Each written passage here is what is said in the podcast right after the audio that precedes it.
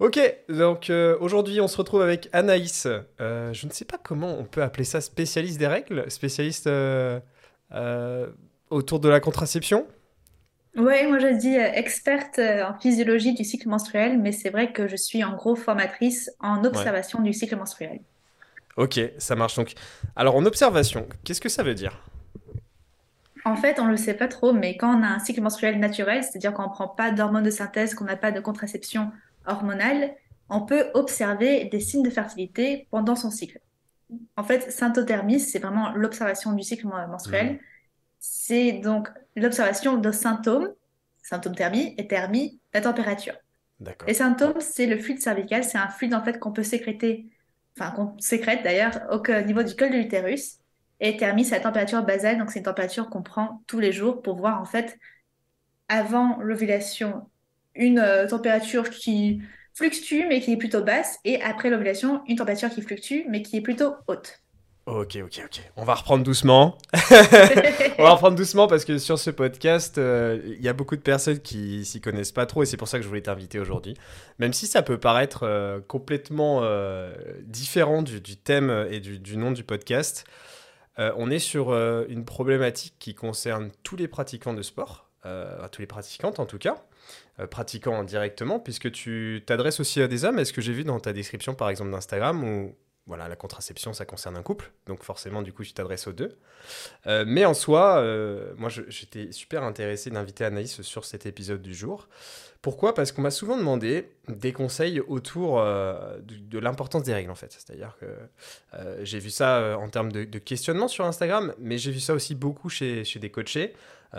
Beaucoup d'élèves qui se posaient des questions autour de ça, alors pour, le coup des femmes, et qui au final n'en savent pas trop, euh, ne savent pas forcément comment ça fonctionne. Euh, pour certaines, elles s'en réjouissent presque de ne pas avoir leurs règles, et pourtant, bah c'est pas forcément un bon signe.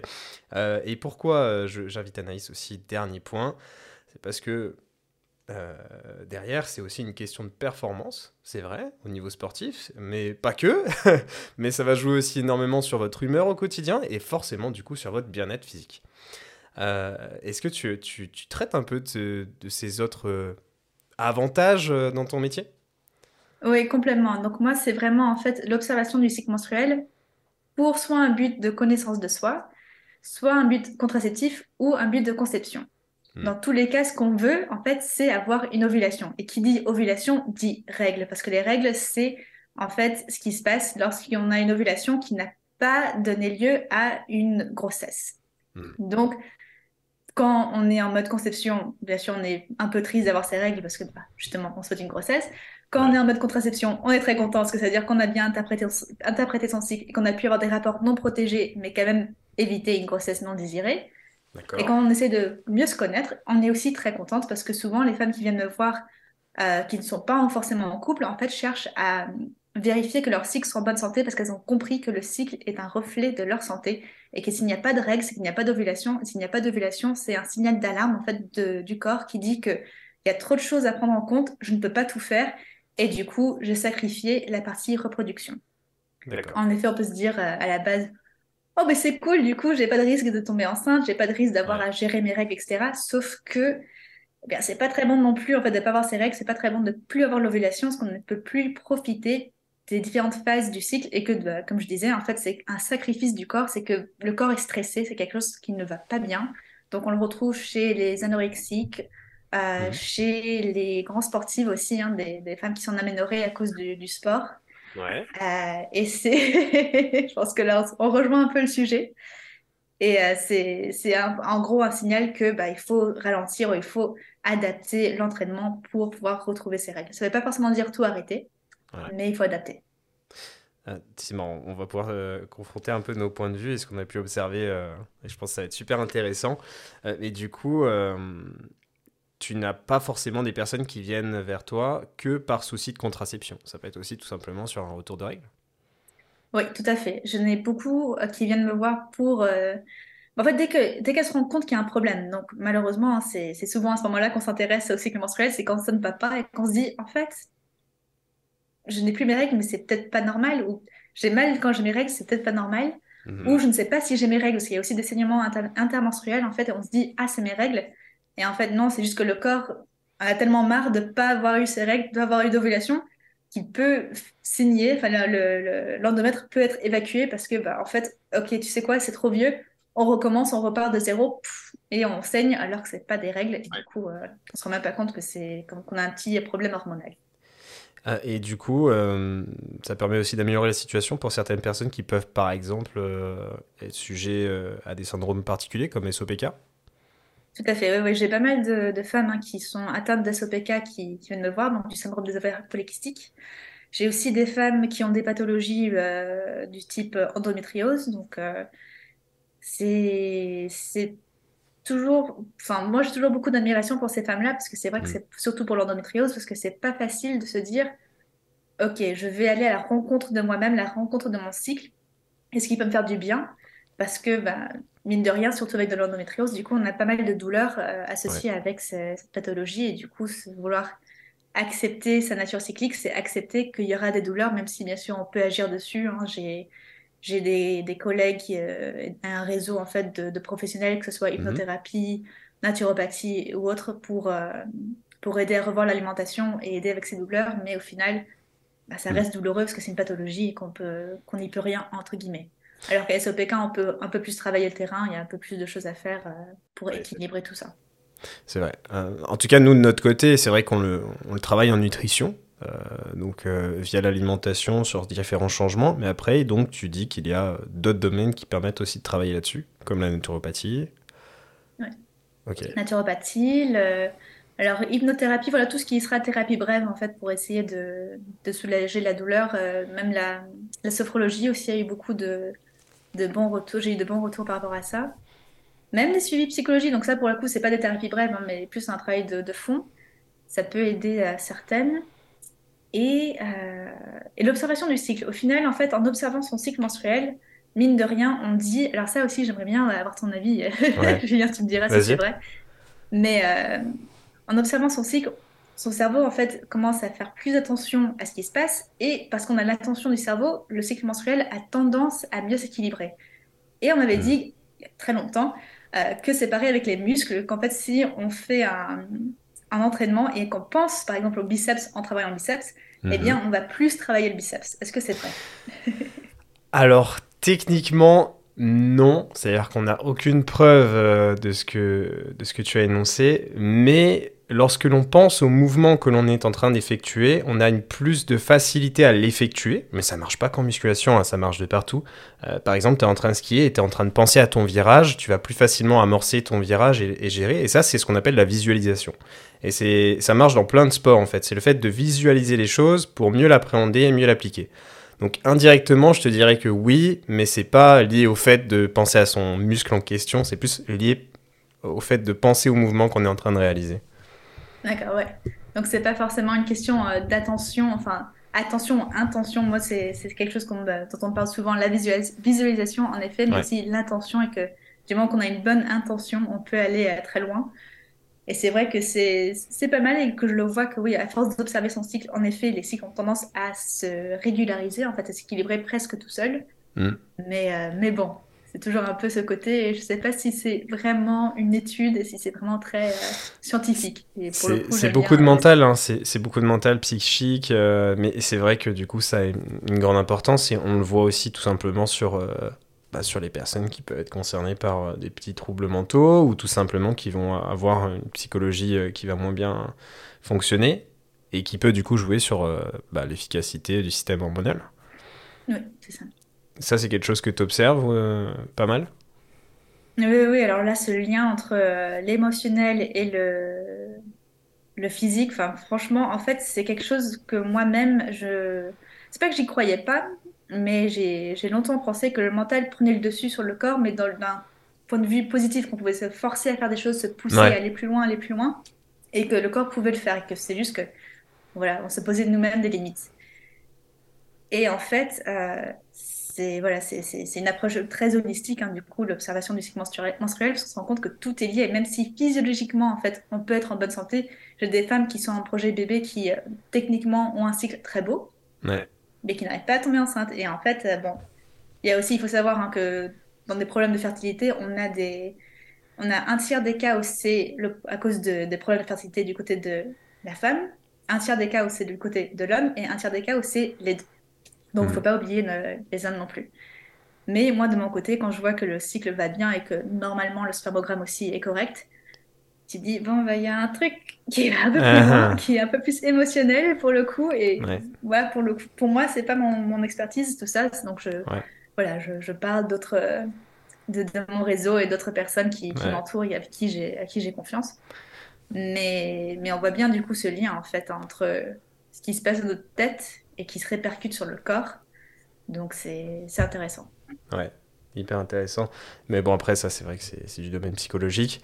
Et, euh, et, du coup, pour revenir à ce que tu viens d'expliquer, il y a aussi du coup une cause euh, qui parfois peut être euh, masculine. c'est marrant parce que j'ai l'impression que c'est presque des sujets tabous, tout ça, que ce soit homme ou femme. C'est-à-dire que chez les hommes, ça va être moins tabou euh, quand on va parler de dopage, mais quand on parle de production naturelle de testostérone, j'ai l'impression qu'il n'y a plus personne.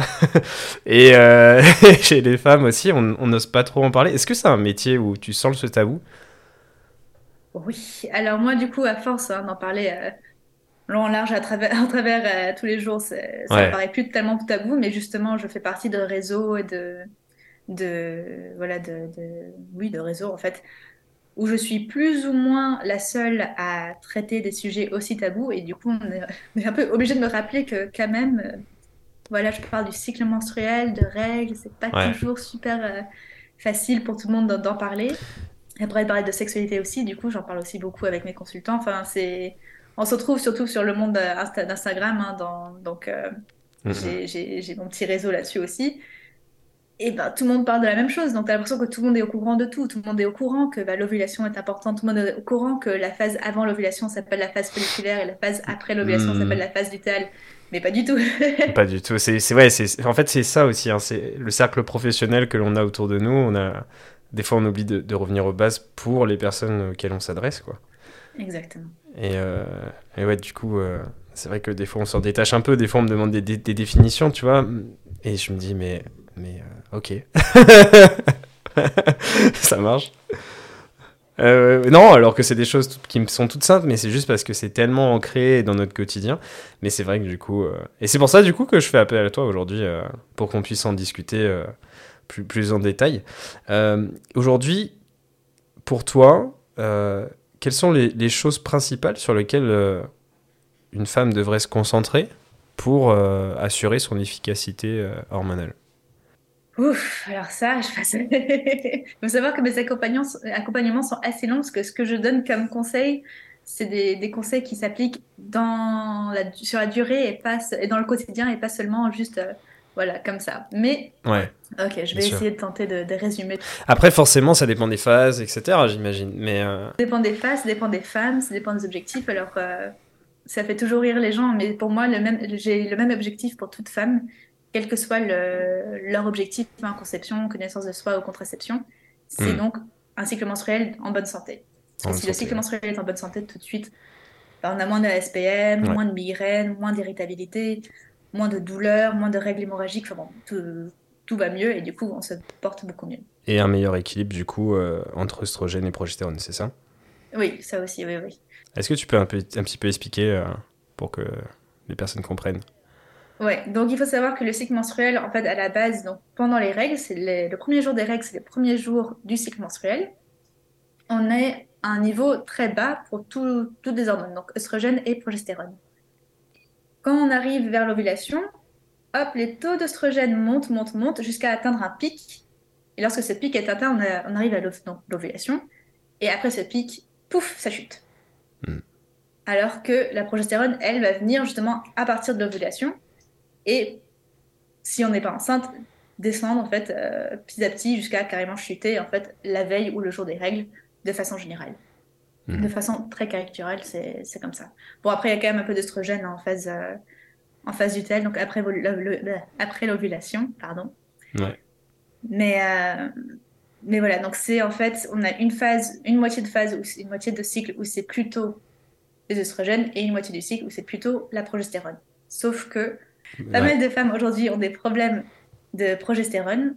Mm. Elles ont les oestrogènes qui sont trop élevés et qui viennent en fait enfin, comment dire, qui ne laissent pas en fait de la place à la progestérone en phase lutéale, donc après l'ovulation, et qui du coup ne permettent pas à la progestérone d'apporter ses bienfaits. Parce que si la progestérone, on parle souvent euh, de, de, de, cette hormone comme si c'était l'hormone de la procréation seulement, mais c'est plus que ça. ça vient équilibrer en fait euh, le cycle derrière. Exactement. Mhm. Exactement. Parce que si on a trop d'œstrogènes, c'est pas bon non plus. Enfin voilà, c'est tout est une question d'équilibre. Donc si la progestérone ne peut pas prendre sa place à cause des œstrogènes, eh bien, on est, euh, on est mal. Et donc, euh, pas mal de femmes aujourd'hui ont des problèmes de progestérone, ont des phases utérales en fait qui sont trop courtes. Et comment est-ce qu'on le sait? On le sait parce que bah, quand on observe son cycle, on voit que la phase utérale dure moins de 11 jours, ça c'est trop court. On voit qu'on a des spotines, on voit qu'on a un SPM, on voit qu'on a des règles hémorragiques. Enfin, il y a pas mal de symptômes qui nous donnent euh, un peu, qui nous mettent la puce à l'oreille par rapport à ça. Et, et voilà, donc euh, c'est tout, tout, est une question d'équilibre, hein, comme pour tout. Hmm. Et trop peu de personnes se rendent compte que la progestérone n'est pas juste une hormone de procréation, c'est pas que pour faire des bébés. le cycle menstruel, de façon générale, c'est pas que pour faire des bébés. Est-ce que ça vient pas euh, de la contraception orale et tout simplement de ce qu'on en retient euh, au niveau progestatif Possible, oui. Alors souvent, on dit que quand on prend de la progestérone en tant que contraception orale, donc là c'est un progestatif, on se dit euh, ah oui mais c'est comme si vous étiez enceinte. Oui et non, en fait c'est un peu plus comme si on était ménopausé, donc c'est pas la même chose. Je pense que si on disait ça comme ça, peut-être que ça aurait pu un, effet différent sur euh, les femmes. Mais euh, en effet, voilà, quand, on parle de progestérone de façon générale dans la société, en sachant qu'on n'en parle pas trop non plus, hmm. c'est soit par rapport à la contraception, voilà, pour éviter de façon hormonale une, une grossesse non désirée, soit au contraire parce qu'on s'est rendu compte que bah, on a besoin de progestérone pour concevoir et du coup on donne de la progestérone synthétique aux femmes qui essayent de concevoir euh, après l'ovulation. Mais là aussi du coup on peut leur donner ça au jour 15 parce qu'on se dit ok l'ovulation a lieu au 14 on y va et en fait non pas pour euh, mmh. c'est pas le cas pour tout le monde et du coup on donne de la progestérone alors que l'ovulation n'est pas encore arrivée et du coup si la progestérone est là le cerveau se dit bah l'ovulation a eu lieu et du coup ne déclenche pas l'ovulation enfin bref c'est tout un tout un autre sujet mais ouais ouais ouais Ok, ça marche. Je suis désolé, je t'ai fait dévier depuis euh, la question de base hein, sur le. sur le, ce que, quoi faire pour euh, prendre soin de ses hormones. ouais. Alors... Mais il fallait qu'on passe par là. Oui, oui, c'est pas de souci. T'as bien fait du coup de, de, de me ramener. Euh, du coup, oui, la première chose, ce sera de s'écouter, en fait, d'apprendre à s'écouter et de savoir ce dont on a besoin. Parce que souvent, les femmes se sentent mal en se disant aujourd'hui je veux ça, mais il y a deux semaines, je voulais autre chose. Je voulais peut-être le contraire. Hmm. C'est que quelque chose ne va pas bien chez moi. Donc je vais me forcer à vouloir ça parce que bah, je le voulais avant, donc pourquoi est-ce que je ne voudrais pas aujourd'hui? Pour le sport, par exemple, c'est j'arrivais à faire ça avant, pourquoi est-ce que j'arrive pas à faire ça aujourd'hui? En fait, non, c'est à cause du cycle. Donc si tu n'y arrives pas aujourd'hui, c'est que ton corps est différent. L'impact des hormones, quand même, est assez important. Ça ne veut pas dire qu'on est hystérique, c'est juste que bah, on est cyclique, c'est comme ça. Hmm. Donc s'écouter, ne pas avoir peur de dire aujourd'hui, ça va pas le faire ou aujourd'hui j'ai envie de manger. on parle souvent de sport et de régime en disant oh, j'arrivais à faire un régime sans problème avant, il y avait voilà quelques jours, je mangeais rien de la journée, ça allait très bien et là aujourd'hui je ne pense qu'à manger. Encore une question d'équilibre, on peut pas passer euh, la moitié du cycle sans manger et puis euh, et penser que ce serait pareil pour l'autre moitié parce que le corps va chercher du coup à, équilibrer donc il va te faire manger. Et voilà, donc c'est fringale surtout pour du sucré. Mmh. Donc s'écouter, prendre soin de soi, ça ne veut rien dire euh, tout seul, hein, parce que c'est unique à chacun et à chacune.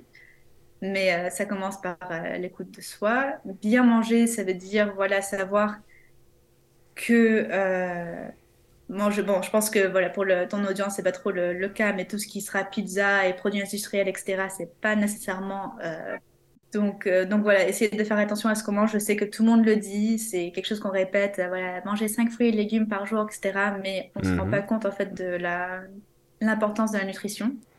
Et en fait, on ne sait pas ce que ça veut dire de bien manger. C'est pas juste manger 5 fruits et légumes par jour, c'est euh, mhm. un tout.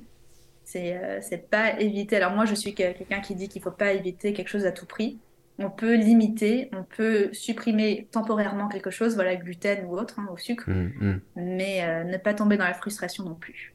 D'accord.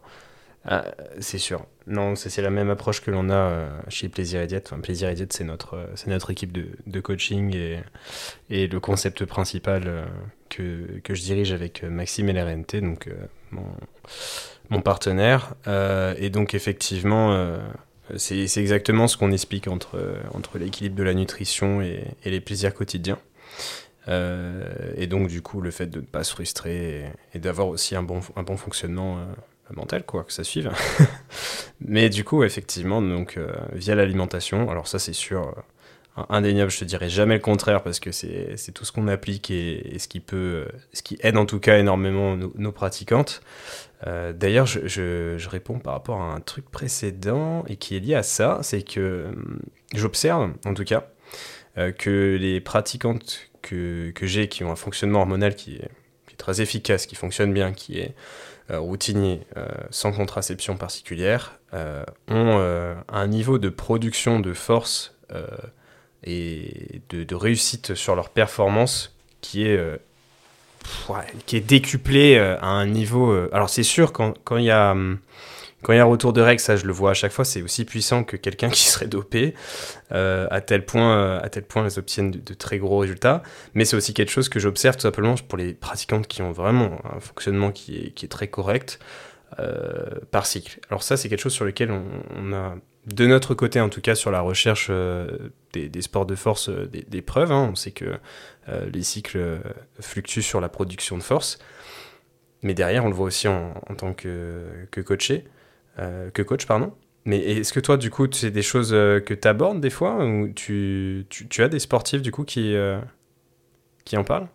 Ouais, alors j'en ai pas trop, hein, des sportives. j'ai malheureusement, j'ai pas mal d'anorexiques, enfin pas mal, j'ai deux anorexiques. Euh, une ancienne anorexique. Donc on, travaille là-dessus. Bien sûr, je suis pas toute seule à travailler avec elle parce que ça va au-delà de mes compétences à moi. Mm. Mais, euh, mais on travaille ensemble. Mais j'ai, euh, en fait, j'ai été formée moi sur Annecy. Donc, Annecy, là pour le coup, il y a pas mal d'athlètes et j'ai des collègues en effet qui mm. sont restés donc sur place et qui qui, qui, font face à ce genre de, problématiques bien plus souvent que moi parce que bah, Annecy, c'est pour celles qui ne connaissent pas, c'est l'endroit où on a et la montagne et, la, et le lac. Donc on peut faire tous les sports qu'on veut, euh, que ce soit sur l'eau ou euh, dans les airs ou sur la neige. Enfin bref, c'est, il y a toujours de, grands sportives, de grandes sportives, pardon. Et du coup, on peut se retrouver avec des, cycles menstruels qui sont pas top top, alors que moi, du coup, je suis plus dans la région, enfin, je suis dans la région parisienne. Mon problème, c'est plus la sédentarité, et ça aussi, du coup, c'est ah un, autre, un, autre problème, et c'est un autre euh, euh, conseil que je donne, c'est le mouvement, hein, se lever, bouger le bassin, essayer de marcher euh, tous les jours au moins, au moins 30 minutes. Euh, quand je vois le médecin et que, que, je leur dis, enfin mes médecins, et que je leur dis, oui, moi je marche 40 minutes par jour environ. Oh, ouais, c'est bien. Ouais. quel monde, 40 minutes, c'est bien. D'accord. Le minimum, enfin, on est vraiment trop, bien trop souvent assis derrière son écran. On n'y peut rien parce qu'on travaille, etc. Mais voilà, essayer de mettre en place des, des réflexes, hein, de ne pas toujours s'asseoir quand on rentre à la maison, essayer de, de, marcher un peu plus pour aller au travail ou pour rentrer du travail, enfin bon, prendre le temps en fait. Et ça, ça prend du temps, d'accepter de, de, ralentir le rythme, de, reprendre en fait le rythme de la physiologie. Hein. Du coup, quand on observe le cycle, on peut pas aller plus vite que la musique, on peut pas aller plus vite que le cycle. Et du coup, sûr. ça apprend aussi la patience et vivre dans notre saison actuelle, même si là, avec le réchauffement climatique, etc., ça ne veut plus dire grand-chose, mais... Et euh, pourquoi tu observes euh, des, fluctuations selon les saisons? Alors j'observe, oui, alors j'observe des, fluctuations, mais c'est plus par rapport au fait que voilà, on peut pas aller plus vite que la musique et du coup, voilà, vivre. En fait, on, quand on parle du cycle menstruel, on parle souvent de saison du cycle. Pour parler des quatre phases du cycle, on a la phase des menstruations, la mmh. phase euh, pré-ovulatoire, la phase mmh. ovulatoire et la phase post-ovulatoire. D'accord. Et on, hmm. voilà, on dit que c'est comme euh, l'hiver, le printemps, l'été et l'automne. Hmm, et du coup, euh, je parle de beaucoup de saisons avec elle, et avec mes consultantes. Et, euh, et, ouais, et c'est vrai que là, justement, je viens de faire sur Instagram un live sur le, le mois de janvier parce que j'ai eu des consultations avec des, des couples où chaque femme m'a dit je comprends rien mon cycle, pourquoi est-ce que mon cycle a fait n'importe quoi? Et en fait, c'est lié non seulement à la saison, parce qu'en effet, on est en hiver, euh, et du coup, le cycle ralentit, mais en plus, on est en hiver en France, et que, bah, qu'est-ce qui se passe? Ah, En décembre, on a les fêtes de fin d'année, on a Noël, on a les réveillons, etc. Et on se force à sortir, on se force à avoir du, monde, à manger, à boire, etc. on se force. On prend plaisir, bien sûr, aussi, mais voilà, même si on n'a pas trop envie forcément de sortir, on aimerait bien se, se mettre au chaud, eh ben non, il faut aller voir bah, mamie, papy, maman, papa, etc. De nouveau, je ne suis pas en train de dire que c'est une mauvaise chose, mais ça fait beaucoup de mouvements pour euh, une période de l'année où en fait on a plus envie de, de rester chez soi au calme, poser. ouais, ouais. Mais et du coup, euh, oui, pour certains, c'est une source de stress. Hein. Ouais. Oui. je peux confirmer, j'ai vu dans mes... Parce que du coup, dans, les... enfin, ouais, dans, dans l'observation du cycle, on a un cyclogramme, donc un tableau d'observation. On observe, on, note en fait les observations de fluide cervical et de, aussi appelé glaire cervicale, et de température. Et température, en fait, donc ça fluctue, c'est un peu comme euh, bah, un battement de cœur, hein, ça, ça, hmm. ça, vit. Et on peut voir en fait que des fois, ça, ça, ça pique le lendemain d'une soirée ou d'un coup de stress ou de voilà, la, veille d'un voyage, enfin, tout, tout stress, qu'il soit hmm. positif ou négatif, peut avoir un impact sur la température. Donc ça a été très, très, très marrant pour moi pour de, voir toutes les, toutes les, tous euh, les pics et de dire Ah, qu'est-ce qui s'est passé là, Ah oui, bah, j'ai j'ai vu ma mère, j'ai vu ma belle-mère, j'ai vu de, de ma sœur. Oui, donc c'est quand même une problématique importante. Hein. Ok. Donc c'est vraiment euh, au cœur des observations et c'est quelque chose que vous allez euh, systématiquement noter. D'accord. Ok. Et la température aussi au niveau corporel. Donc euh, prendre si possible tous les jours. Voilà, alors ça aussi, il y a pas mal de, pour celles qui connaissent déjà la syntothermie ou l'observation du cycle, il y a pas mal de, de croyances limitantes, hein, ce que j'appelle les croyances limitantes, qui font qu'elles ne se lancent pas, parce qu'elles se disent mais il faut prendre sa température tous les jours, il faut prendre sa température tous les jours et à la même heure. Moi, je ne peux pas, j'aime bien dormir le week-end. Et du coup, ma première consultation, c'est toujours euh, non, tu n'es pas obligé, c'est la méthode qui va s'adapter à toi et pas le contraire. Hmm. Bien sûr, il y a des règles de satothermie qu'il faut suivre et ça, c'est clair et net. Mais la méthode en elle-même, en fait, est assez souple dans le sens où tu n'es pas obligé de faire quoi que ce soit. Donc, euh, et puis d'avoir une température ou deux qui sont en effet perturbées et qui sont plus hautes que les autres parce que tu as dormi plus longtemps euh, n'est pas problématique. Donc, euh, donc voilà, moi de toute manière je réponds à toutes ces, toutes ces questions pendant mes appels découvertes, donc il ne faut pas hésiter à, à prendre rendez-vous pour, euh, pour, ce genre de questions, parce que sinon je pourrais en parler pendant des heures, et je pense que c'est pas le but non plus de ça. Pas de souci. Et, euh, et c'est quelque chose qu'on fait aussi hein, de notre côté en, en nutrition, puisqu'on utilise la température directement pour le contrôle de l'hormone thyroïdienne. Ce qui est quand même assez lié finalement. Complètement, mais à 100%. À 100% et euh, ouais. Du coup, s'il y a une hypothyroïdie, tu dis Ah, euh, faudrait peut-être aller faire des tests là, parce que la TSH, à mon avis, n'est pas contente. ouais, ouais, donc ça, vous pouvez le voir euh, sur une prise de sang. Et, euh, et puis ben, derrière aussi, tout simplement, ben, pour le fonctionnement du métabolisme. Et donc, euh, bah, l'efficacité à obtenir des résultats sur sa recomposition physique. Quoi. Euh, ça marche, ok. Et sinon, j'avais euh, du coup euh, un autre sujet. Alors celui-ci, du coup, s'adresse un petit peu à tout le monde, donc homme comme femme. Tu disais tout à l'heure que tu, tu, parlais de, de, de sans contraception, vraiment de, de, sans contraception, et le fait de contrôler ses cycles pour, entre guillemets, gérer sa contraception soi-même. Alors, est-ce que tu veux bien nous expliquer, parce que je suis sûr qu'il y a plein de gens qui comprennent rien et qui, ou qui se disent c'est pas possible. Euh, oui, ah bah, j'en faisais partie. Hein, donc je comprends tout à fait cette, euh, cette, pensée du mais non, mais contraception naturelle, ça ne marche pas. En fait, il faut savoir qu'il y a contraception naturelle du type retrait et euh, compter les jours du calendrier qui, en effet, ont été prouvés comme n'étant pas efficaces. Et il y a la syndothermie, donc l'observation du cycle menstruel avec ces deux indices de fertilité, donc le fluide cervical et la température, qui permettent vraiment un suivi très concret et très efficace de, du cycle menstruel. Et ça a d'ailleurs été voilà, sorti en fait du lot par rapport aux contraceptions naturelles. Ça ne fait plus partie des contraceptions naturelles de tout ce lot. Mhm. Et ça a été prouvé comme étant euh, aussi efficace que la pilule. Hein. Si vous regardez sur euh, question sexualité, choisir sa contraception, c'est à 98% efficace. C'est plus efficace que les préservatifs. Donc c'est vraiment, euh, c'est reconnu par l'OMS. Enfin, franchement, c'est une contraception naturel en effet, mais très efficace et reconnu euh, dans le monde, enfin dans le monde scientifique, même si c'est pas tout le monde non plus qui qui apprécie parce que bah, pas tout le monde connaît. Parce qu'en effet, on n'aime pas trop quand les gens prennent euh, prennent des décisions tout seuls. Hein. Moi, mon titre officiel, c'est euh, conseillère en gestion autonome de la fertilité. Ouais. Et à chaque fois que j'en parle avec un médecin, on me dit hmm. oui, vous aidez les personnes. Hmm. Voilà, ça fait un peu peur. On se dit, comment ça pour eux? Enfin, voilà. Les études de médecine, hein, c'est très long, il n'y a pas le temps de tout voir. Et souvent, pour le cycle menstruel, on dit juste, voilà, on prend la pilule pour la contraception, voilà les pathologies qu'on peut, qu'on peut voir, et basta. Le cycle est bon. Et on dit souvent que le cycle menstruel dure 28 jours, là, là. Euh, il faut savoir que moi, j'ai des consultantes donc, qui sont sages-femmes et infirmières. J'ai eu un consultant euh, médecin, mais bon, il travaillait, dans le... il travaillait avec le diabète, hein, donc c'était pas trop son... le cycle menstruel, c'était pas trop son sujet, mais quand même.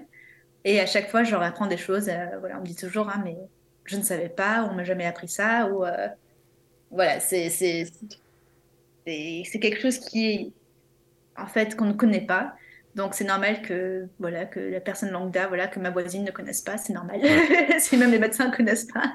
oui, parce que enfin c'est vrai que en soi on parle beaucoup et quasiment que de contraception orale, c'est quasiment centralisé. Et je me rappelle, il y a peut-être encore 5-10 ans, euh, quand on parlait même de juste de stériler, des choses comme ça, parfois ça pouvait paraître la lune. Donc j'imagine même pas euh, en contraception naturelle. Ah non, mais complètement. Et ça, c'est vraiment euh, compliqué. En plus, on se dit, ah, mais c'est la méthode de nos grands-mères. En fait, non. La, la, moderne, elle a été vraiment développée à partir des années 60. Et c'est quelque chose qui est possible parce qu'on a des thermomètres qui sont précis aujourd'hui. À mhm. l'époque, c'était pas aussi précis. Hein. Pour nos grands-mères, en effet, c'était la méthode du calendrier, ce qu'on appelle aussi la méthode Ogino. C'est différent de la méthode syntothermique. La syntothermie, c'est vraiment une pratique, en fait. C'est un peu comme, comme bah, le sport ou la méditation. Si tu arrêtes, bah, tu vas plus avoir des résultats. Alors que la méthode Ogino, si tu arrêtes de compter, bah, tu peux reprendre. Enfin bon, c'est. D'accord. rien à faire vraiment. Ouais, ouais. Donc pour moi, c'est plus une pratique. C'est une température. Euh, si, j'ai bien compris, est-ce que tu la, tu la prends localisée ou est-ce que c'est une température à comme d'habitude, tu vois, genre ça peut être prise à l'oreille ou la langue? ouais, alors c'est en effet, alors c'est il y a des gadgets. Hein. Alors moi je suis pas très gadget, mais il y a des gadgets pour reprendre cette température en fait toute la nuit. Mais normalement, pour être le plus respectueux de la méthode, c'est une prise interne. Donc, c'est-à-dire qu'il faut prendre sa température euh, de façon buccale, rectale ou vaginale. Uh-huh. Le matin, dès qu'on se réveille, en fait, avant de, de se lever pour faire pipi, avant de euh, voilà, aller se, se préparer, euh, voilà, on ne sort pas de la chambre pour pas réveiller le chéri. On reste dans le lit, on prend sa température. Dès que ça bip, on éteint le thermomètre et on peut lever, se, se lever et faire commencer sa journée. Ok. Mais, euh, mais voilà, mais il faut prendre cette température avant de se lever, parce que dès qu'on se lève, en fait, la température augmente et du coup, on n'a plus la température basale. La température basale, c'est vraiment la température euh, pas du réveil, la hmm. température de repos. Donc, euh, donc voilà, donc c'est ça, en fait, ça fait partie des, des choses qu'on met en place les trois premiers cycles dans mon accompagnement, parce que ça demande de prendre des nouveaux réflexes, des nouvelles routines et c'est pas facile, parce que bah, dès que tu te... dès que oublies, si tu te lèves, bah, ça y est, c'est fini, c'est trop tard, il faut attendre demain. Donc, euh, donc ça peut être frustrant au début, c'est pour ça que ouais, tu as besoin d'un soutien pour dire c'est pas grave. ouais, ouais, ok. Bah écoute, merci beaucoup. Euh, tu nous as apporté beaucoup de détails et d'explications sur ton métier euh, et sur le fonctionnement. J'étais obligé de te faire venir hein, parce que euh, tu es, spécialisé là-dedans, donc c'est vraiment super ce que tu peux nous apporter. Et, euh, et puis, ben, euh, surtout, je me voyais surtout pas en parler tout seul, parce que déjà, je suis un homme. Donc, comme on le disait tout à l'heure, c'est quand même tabou. J'ai peur de, de, blesser, tu vois, des fois, ou tout simplement de, de mal m'exprimer. Ou... Et c'est vrai que c'est quand même super important. je dis pas qu'on fait, enfin, que Anaïs ou moi, on fait la chasse au contraceptif oral. Hein. Mais non, c'est pas ça, c'est plus euh, on cherche tout simplement ce que les personnes euh, puissent être euh, en accord avec elles-mêmes. Et les connaissances. ouais, c'est ça. Se comprendre en fait. mais ça marche pour toi ici avec les règles, tout ça, le système hormonal, la, contraception, mais ça marche partout. Hein, ça marche pour la nutrition. au final, les, deux se rejoignent quand même. Et, et c'est vrai que du coup, ça peut paraître quand même assez tabou. Et du coup, c'est cool. Merci. Merci à toi. C'était super de pouvoir en parler. J'espère que c'était euh, assez clair. Et si jamais c'est pas assez clair, eh bien, j'ai mon, mon, compte Instagram, hein, comme tu as dit, mes ouais. mes règles, pour répondre à toutes les questions euh, qu'on peut se poser. Petite question, Anaïs. Est-ce que, euh, là, là, ça va intéresser pas mal de personnes qui vont se poser des questions derrière sur toi, est-ce que tu fais du sport? Est-ce que je fais du sport? Alors oui, je marche 40 minutes par jour. 40 minutes par... Et les fameux. les fameux. Euh, je pratique aussi du yoga et j'ai repris là le body pump. Donc je sais pas si tout le monde connaît, mais je pense que voilà, ceux qui écoutent ton podcast connaîtront. Ouais, bien sûr. Je, pratique ça. ok, donc en, en, salle du coup, en cours collectif? En salle, en cours collectif. Oui, oui. Moi, je, fais partie de celles qui, qui ont besoin de, besoin d'un groupe? de motivation, d'un groupe, de musique, voilà, et de, et de, savoir que je fais bien le bon mouvement parce que bon, bah, mine de rien, tu ne veux pas te faire mal après en, ouais. en faisant un mouvement plusieurs fois, mais le mauvais mouvement et te dire Ah, j'ai mal, mais c'est pas musculaire, c'est juste que j'ai mal fait. Et le, yoga, tu conseilles justement par rapport aux problématiques du jour? Complètement. Ah, oui, oui, le yoga, c'est très bon. Euh... c'est très bon pour la souplesse du bassin, pour l'ouvrir un petit peu plus. Mm-hmm. Étirer, voilà, c'est très doux. C'est pas forcément euh, ce qui va te rendre plus musclé. Ouais. Mais ça va t'inviter à prendre le temps. En fait, le yoga, c'est de la méditation active. C'est au lieu de mm-hmm. juste s'asseoir et méditer, c'est faire des mouvements, respirer et retourner en fait dans le moment euh, présent. Donc c'est franchement très bien. Super. Super. Moi, j'avoue, je suis plus adepte de la méditation euh, simple ou du stomach vacuum. Je sais pas si tu connais. Non, non. Euh, stomach vacuum, c'est une technique de, de respiration euh, qui peut aider à travailler le périnée, hein, tout simplement, mais de manière générale, qui, qui aide tout simplement à, affiner sa taille en fait.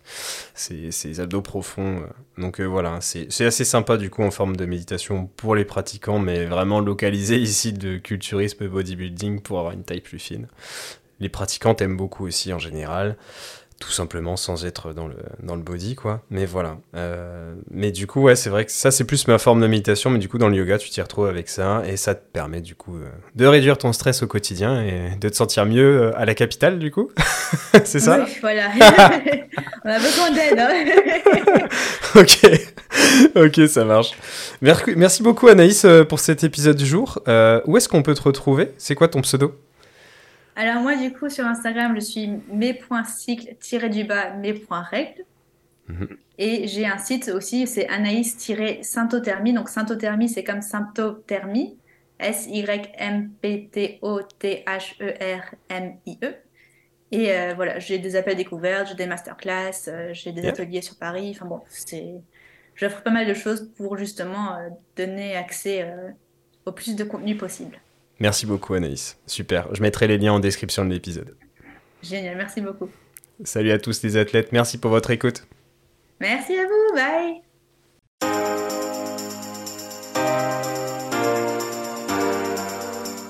Salut à tous et à toutes et bienvenue sur Next Physique. Je suis Julien, le créateur de ce podcast Next Physique, mais aussi de Plaisir et Diète, et coach du coup dans cette team. La team qu'on a aujourd'hui en coaching de plaisir et diète, c'est bien développé. À la base, c'était MFT et ça existe depuis plus de 3-4 ans, maintenant 4 ans. Euh, et on a aidé des centaines de personnes à se transformer physiquement, mentalement, mais aussi juste devenir la meilleure version d'eux-mêmes. À l'origine, MFT, Plaisir et Diète, euh, on souhaitait unir les meilleurs conseils et spécialistes pour obtenir un quotidien optimisé et devenir un vrai athlète à sa façon. Et c'est pour ça qu'on nous appelle les athlètes en fait chez Plaisir et Diète, dans notre façon de voir les choses, on a toujours voulu le maximum de l'optimisation, le meilleur de la personnalisation, avec un maximum de disponibilité. Et tout ça sans pour autant que les personnes avec lesquelles on travaille soient frustrées dans leur sport, dans leur diète ou au quotidien. Et désormais, on sait qu'on est plutôt des experts en la matière. Easy peasy. On a agrandi nos capacités d'accueil en coaching, on a créé une vraie équipe soudée parmi les coachés et à l'intérieur de l'équipe de Plaisir et Diète, c'est-à-dire nous-mêmes. Euh, à la base, on était juste deux et maintenant on est plus de cinq. On se rencontre régulièrement et l'ambiance de chat euh, est toujours présente. On a un chat privé avec l'équipe. C'est toujours une vraie ambiance, une famille en fait. Même le côté entraide est ultra développé et parfois on s'absente une demi-journée et tout le monde a déjà répondu aux questions des autres. On n'a même pas euh, eu la possibilité de les aider. C'est ça la team Plaisir et Diète, c'est ça la team PR. On veut le meilleur pour chacun de nos élèves. On a une bibliothèque d'applications mobiles, de guides et de calculateurs d'outils pour le coaching, une interface de suivi en direct avec le coach référent, moi par exemple, et le chat de groupe.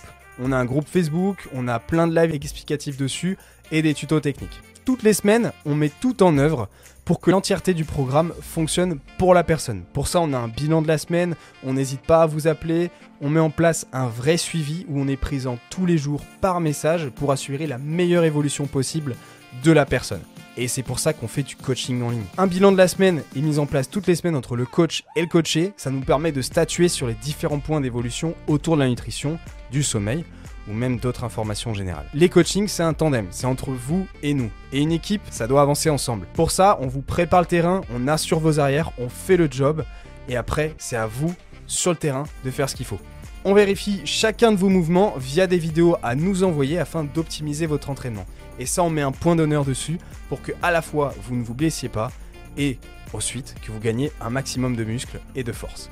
Pour ma part, les coachings sont sur réservation. Si t'écoutes ce podcast, c'est sans doute que tu es intéressé par l'optimisation de tes résultats et qu'on ira loin ensemble. Contacte-moi directement sur Instagram par message pour qu'on en discute, ou tu peux remplir le questionnaire qu'il y a en description de ce podcast et tu pourras ainsi candidater et on prendra un rendez-vous ensemble pour en discuter directement de vive voix. Plus d'informations sur le suivi en lien en description.